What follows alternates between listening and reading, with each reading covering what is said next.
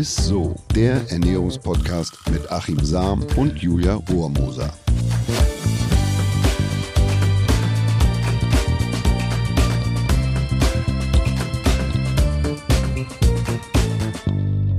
Hallöchen, ihr Lieben. Herzlich willkommen zu einer neuen Folge Ist so, dem Ernährungspodcast mit Ernährungswissenschaftler Achim Sam. Und mit der Moderatorin Julia Rohrmoser. Hallöchen. Hallöchen. ja, das neue Jahr ist ja noch ganz jung viele Portemonnaies ausgedünnt nach der ganzen Weihnachtsfeierei. Und man muss auch sagen, im Hinblick gerade auf die aktuelle Wirtschaftslage ist ja immer noch bei uns ein dick Sparen angesagt. Und da die Deutschen ja sowieso als Sparfüchse gelten, kommt unsere heutige Folge, glaube ich, genau richtig. Denn heute geht es vor allem ums Einkaufen, um dabei den Geldbeutel zu schonen.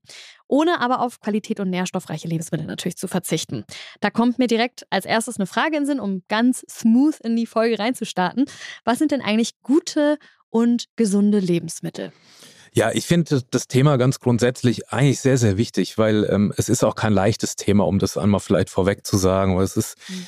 äh, es ist vieles teurer geworden, die Energiepreise sind höher, viele müssen tatsächlich auch äh, auf den Geldbeutel achten ja. und äh, Lebensmittel sollten auch bezahlbar sein. Und deshalb machen wir jetzt die Folge dass wir äh, einfach auch so ein bisschen oder dass ihr wisst, wie kann ich denn ähm, etwas aufs Geld achten, aber dennoch gesunde Lebensmittel einkaufen. Und das ist, ähm, um das vielleicht auch vorweg zu sagen, äh, Lebensmittel, die also einen Gesundheitsnutzen suggerieren. Oftmals sind es so Functional Food, die man sieht, die ein bestimmtes Gesundheitsversprechen haben. Oder ein Gesundheitsversprechen dürfen sie eigentlich nicht haben, weil dann wären es ja ähm, Arzneimittel oder die zumindest das suggerieren, dass sie besser sind. Da geht es um sowas wie Vitaminwässer oder so darmregulierende Joghurt oder mhm. blutdrucksenkende Margarine etc. Die liegen äh, voll im Trend, aber die sind nicht unbedingt gesünder, dafür aber meistens viel, viel teurer. Mhm. Also das ist schon mal das Erste erste, wo man sich nicht irreführen lassen äh, sollte. Äh, eine kurze Anekdote will ich euch dazu erzählen und zwar äh, Steve McQueen und Siegfried Rauch. Also zu Steve McQueen muss ich vielleicht nicht allzu viel sagen, aber zu Siegfried Rauch. Also ähm, Siegfried Rauch war ein deutscher Schauspieler, der auch international total bekannt und berühmt war, auch in Hollywood erfolgreich war. Dieser Schauspieler, der Siegfried Rauch, den kennt man auch vielleicht vom Traumschiff noch als Kapitän oder als Bergdoktor. Und das war ein enger Freund von Steve McQueen. Und ähm, die haben nach den Dreharbeiten zu Le Mans, den Film haben sie zusammen gedreht, das ist auch ein Kultfilm, äh, da hat Steve McQueen ihn besucht und dann war der ein paar Wochen bei Steve McQueen und irgendwann sagt er, dann habe ich den Stevie gefragt, ob wir auch mal was Gescheites essen und was Gesundes essen können, weil dieses Junkfood, so hat der Siegfried Rauch mir das erzählt, das kann kein Mensch mehr essen. Und dann ist der Stevie mit mir, hat er gesagt, ja, wir besorgen uns was Gesundes zum Essen. Und dann ist der Stevie mit, mit mir in so einen Vitamin-Store gefahren. Also in so einen äh, Vitamin, äh, Vitamin-Store. Das sind diese Läden, wo du einfach so Mineralien, Vitamine in Pillenform kaufen kannst Ach und so. so. Und Steve McQueen dachte, ja, das ist ja gesundes Essen. Also der hatte überhaupt keine Vorstellung von gesundem Essen. So hat es mir der Siegfried Rauch nee. erzählt, fand ich irgendwie lustig. Ein Vitamin-Store. Weil ähm, für äh, Steve McQueen war gesundes Essen quasi, waren Vitaminpillen. Ja, gut. Aber ich würde sagen, die Idealformel für ein gesundes Essen lautet, A, ein guter Geschmack muss es natürlich haben, mhm. dass wir es überhaupt reinkriegen. Dann Reinheit, Frische, wenig Schadstoffe, viele gesunde Mikronährstoffe, mhm. also Natürlichkeit ähm, und auch wenig Verpackung, kurze Transportwege. Das ist das, was letzten Endes die Lebensmittel auch im Moment teurer macht oder was das Argument ja auch ist, sind die Energiekosten und alles, was natürlich energieverbrauchend ist, auch die Verpackung, Transportwege, ja. führt natürlich dazu, dass die Lebensmittel auch teurer sind. So. Dann, tja, also was, was mir ganz grundsätzlich vielleicht auch mal wichtig ist, Markennamen sind kein Garant für bessere Qualität. Eigenmarken sind tatsächlich oft äh, günstiger oder so Handelsmarken und stehen Markenprodukten eigentlich in nichts nach. Ja, guck mal. Okay. Ähm, außerdem sind Eigenmarken oft geschmacklich top und, und haben mhm. einen sehr hohen Qualitätsanspruch. Bei den Tests von den Verbraucherorganisationen, beispielsweise Stiftung Warntest, schneiden Eigenmarken in puncto Qualität meist mindestens genauso gut ab wie Markenartikel. Da habe ich einen ganz interessanten äh, Test gefunden, und zwar die Stiftung Warntest 72 Prüfungen gemacht mit insgesamt 1739 Produkten, also Markenprodukte mhm, mhm, verglichen mit Eigenmarken, also mit Handelsmarken. Und beim Preis war der Unterschied schon riesig. Also die haben einen Mustereinkaufskorb gemacht, der rein mit Markenprodukten gefüllt war und der kostete 36 Euro und drei Cent. Und der Mustereinkaufskorb, der nur mit Eigenmarken, also mit Handelsmarken mhm. gefüllt war, der kostete äh, nur 19,68 Euro. Ach, also das ist ein Ersparnis Krass. von 16,35 Euro. Und wenn man das mal über den Daumen rechnet, dann sind es rund 45 Prozent weniger, was man da das ist zahlt. Schon echt eine Menge, ne? Ja, und Krass. wenn man jetzt denkt, dass ähm, die Qualität dabei hinten überfällt oder Geschmack, auch mhm. das ist nicht so. Bei den Eigenmarken sind nur 3% geschmacklich durchgefallen, also von, von diesen 1739 mhm. Produkten. Und bei den Markenprodukten waren es tatsächlich 4%. Ach, sogar und, mehr? Ja, 1% mehr. Das ist jetzt nicht wesentlich nee, mehr, aber, aber zumindest ja, ja. kann man sagen, dass also die Eigenmarken ja, tatsächlich auch da weniger äh, geschmackliche Fails auch haben mhm. als die Markenprodukte. Cool. Und ansonsten äh, schneiden die äh, Eigenmarken und die Markenprodukte nahezu im Notendurchschnitt äh, gleich ab. Mhm. Also in der Note gut waren jeweils die Markenprodukte, die Eigenmarken lagen so etwa bei 50 Prozent, die also eine gut bekommen haben. Und das Fazit der Tester war, wer konsequent gute Handelsmarken kauft, spart Geld, aber nicht an Qualität. Also das ist so wortwörtlich gesagt worden.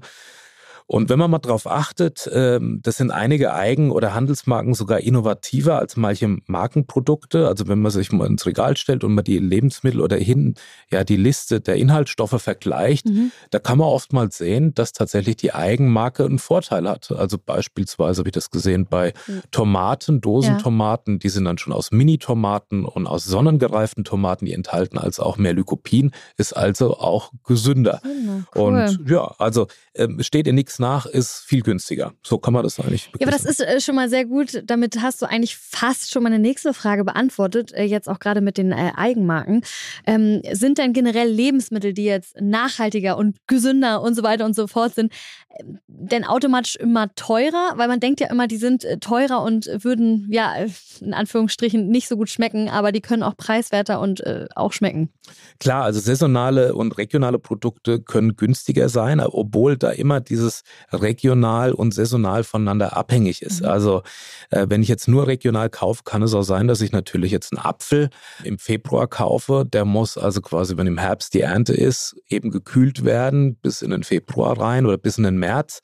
Und da kann es sein, dass diese, ja, eben die CO2 oder die Emissionen höher sind, als wenn ich jetzt einen Apfel aus Südamerika beispielsweise kaufe. Ach, und deshalb ist es eigentlich so, dass man da immer sagt, naja, also regional und saisonal ist voneinander abhängig mhm. und sollte dann beides sein. Und dann hat man eben in der Regel keine Lagerung, Transportwege, die fallen weg. Und das hat noch einen Vorteil, denn wenn die Lebensmittel aus der Region stammen, haben sie nicht nur weniger äh, Transportwege, sondern die werden in aller Regel auch reif geerntet. Also beispielsweise Erdbeeren, die haben bei uns von Mai bis Juli Saison. Und wer jetzt mal im Januar eine Erdbeere probiert, die schmeckt viel weniger nach Erdbeere. Ja, das liegt das daran, ähm, die schmecken halt bei uns dann besser, weil sie im Freien groß werden und dann auch langsamer wachsen und weniger Wasser enthalten. Also sie schmecken dann auch nicht so wässrig. Ne? Deswegen schmecken die intensiver sozusagen. Genau, ne? also saisonales reift halt meist im Freien, bildet dadurch massenweise Gesundheitsstoffe und Geschmacksstoffe sozusagen auch, Aromastoffe. Und noch ein Vorteil, wenn es äh, quasi im Freien geerntet wird, draußen wächst, dann bilden die auch Schutzstoffe aus, also sekundäre Pflanzenstoffe, die eben wieder gegen Fressfeinde helfen sollen. Ne? Die werden dann also weniger gespritzt, die brauchen dann weniger Düngung. Mhm. Und diese Entwicklung der Abwehrstoffe, das hilft uns wiederum. Das sind also sekundäre Pflanzenstoffe, Antioxidantien. Und die Konzentration an Antioxidantien ist bei regionalem, was also mhm. äh, quasi reif geerntet wird, um 18 bis ungefähr ungefähr 70 Prozent höher als bei Lebensmitteln, die im Gewächshaus wachsen. Wow, nicht schlecht. Coole Infos auf jeden Fall. Hast du noch ein paar, ich sag mal, konkrete Lebensmittel-Sparhacks für uns, die man sofort vielleicht umsetzen kann? Einkaufsliste machen und selber kochen kann tatsächlich Sinn machen, ist in der Regel günstiger. Es sind weniger Inhaltsstoffe drin in Lebensmitteln. Je weniger Inhaltsstoffe drin sind, umso günstiger ist es in der Regel. Mhm. Also pure, natürliche Produkte. Dann natürlich auf Sonderangebote achten oder manche Supermärkte haben auch Angebotsregale, wo Ware drinsteht, die kurz vor dem Verfallsdatum ist äh, und die weg muss. Mhm. Da kann man oft zugreifen und du sagst ja immer den schönen Spruch. mindestens haltbar bis und nicht ähm, sicher tödlich ab. Genau. So. Also in aller Regel kann man die auch noch ein paar Tage verwenden an die Produkte und dann auch mal auf die unteren Regalplätze achten. Also Bücken lohnt sich. Ne? Eigenmarken mhm. sind manchmal nicht unbedingt auf der Blickhöhe ja, sondern eigentlich in den unteren Regalen. Ja, also da mal drauf achten. Und äh, grundsätzlich einfach sparsamer mit Lebensmitteln umgehen und weniger Lebensmittelverschwendung. Haben wir auch eine Folge zu, äh, gemacht, kann man auch mal reinhören.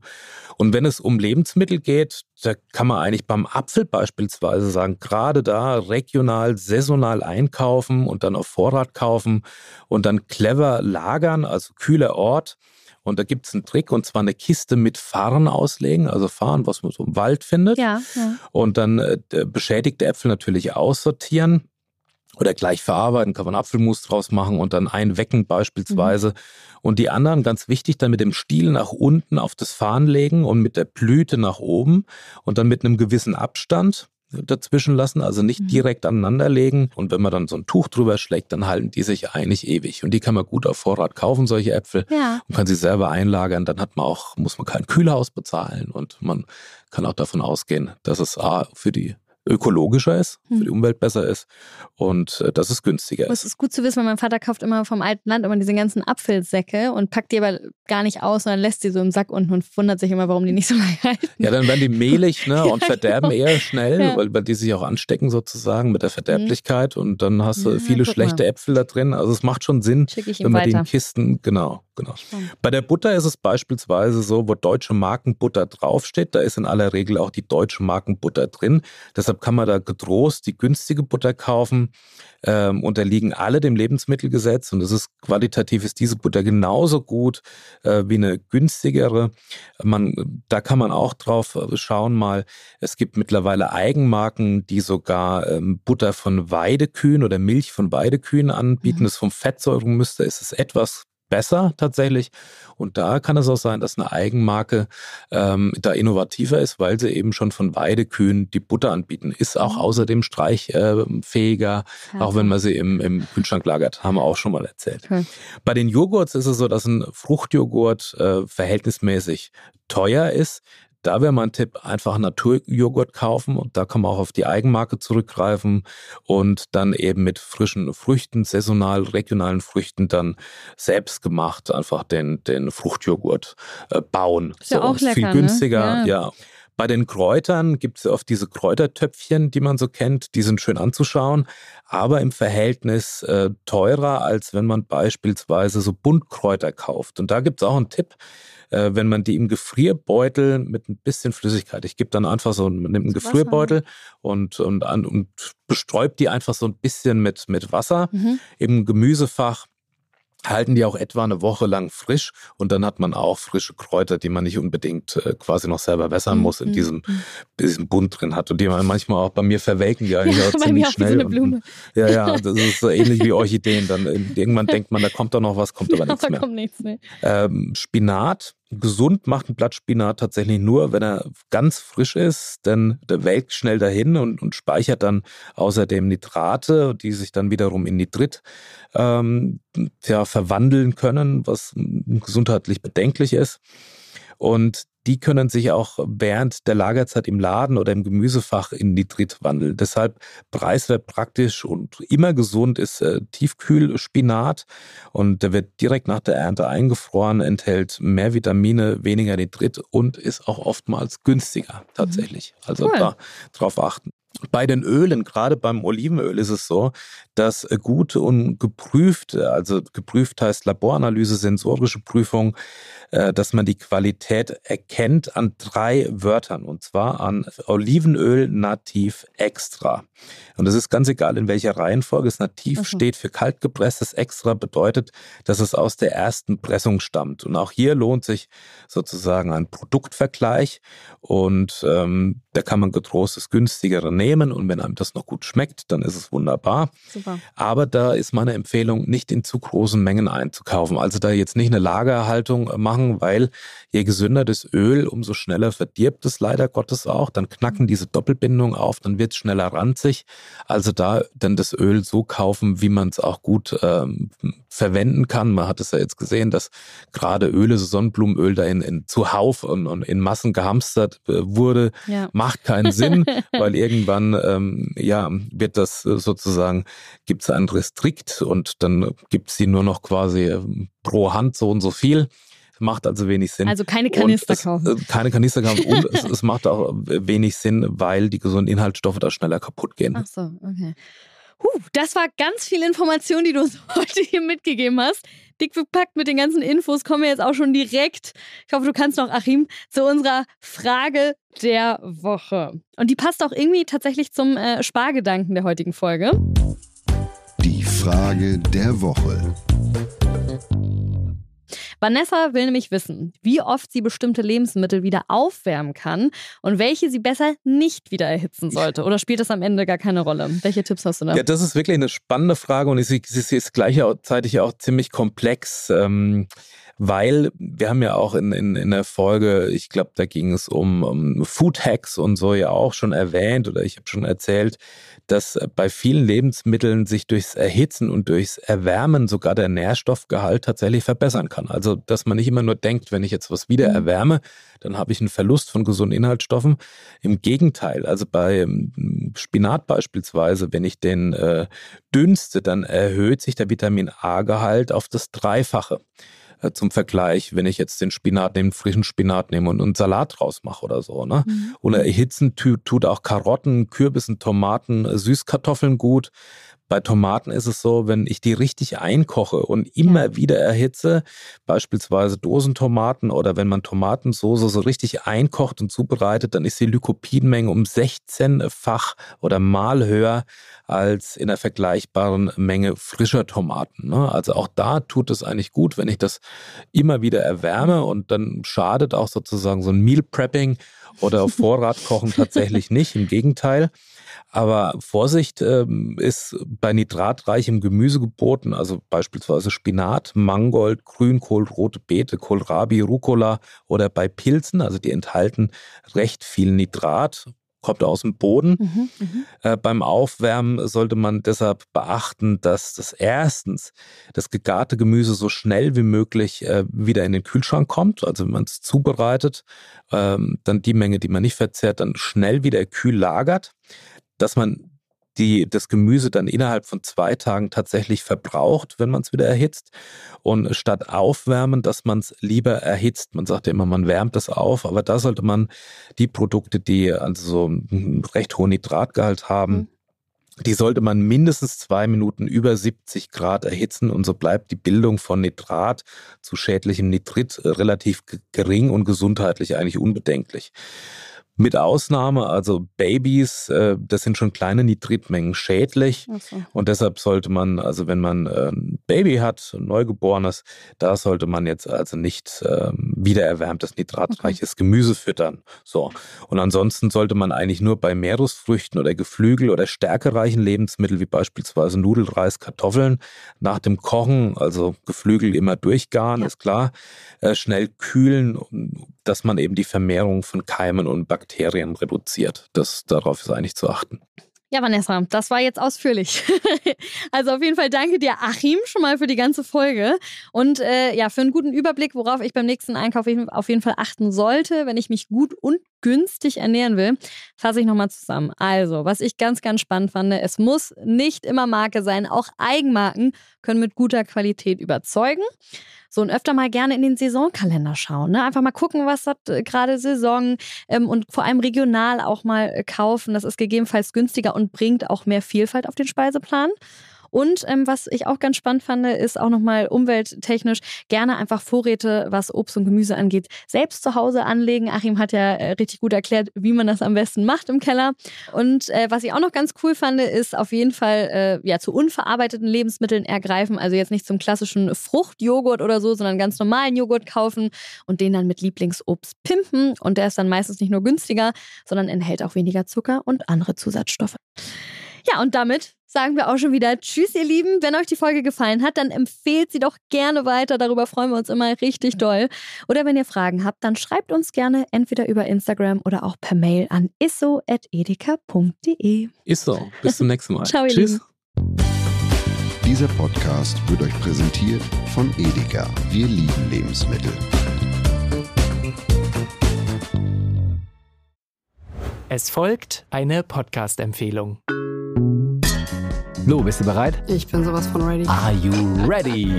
Herzlich willkommen bei Cheers, dem Weinpodcast mit Lou. Das bin ich, studierte Weinexpertin, Weinwirtschaftlerin und Weinbloggerin. Und ich bin Jonas. Ich bin hier, um Lou eine Menge Fragen zu stellen, denn wir sprechen in diesem Podcast über Wein, über Spannendes und eigentlich alles, was man wissen muss. Egal, ob man Weinanfänger ist oder fortgeschritten, dieser Podcast ist für alle bestens geeignet, die Bock auf Wein haben. Ja, welcher Wein passt zu welchem Essen? Warum ist Säure im Wein eigentlich so wichtig? Und wie kommen die Aromen in euren Wein rein? Und warum spuckt Lou nach dem Probieren immer wieder alles aus? In kurzen und knackigen Episoden gibt's genau auf diese Fragen die passende Antwort. Und ab und an gibt's auch noch Gäste. Und wenn ihr Fragen habt, dann schreibt sie uns an cheers.edeka.de. Jeden Montag gibt's eine neue Folge, überall da, wo es Podcasts gibt. Und ich würde sagen, Cheers! Cheers.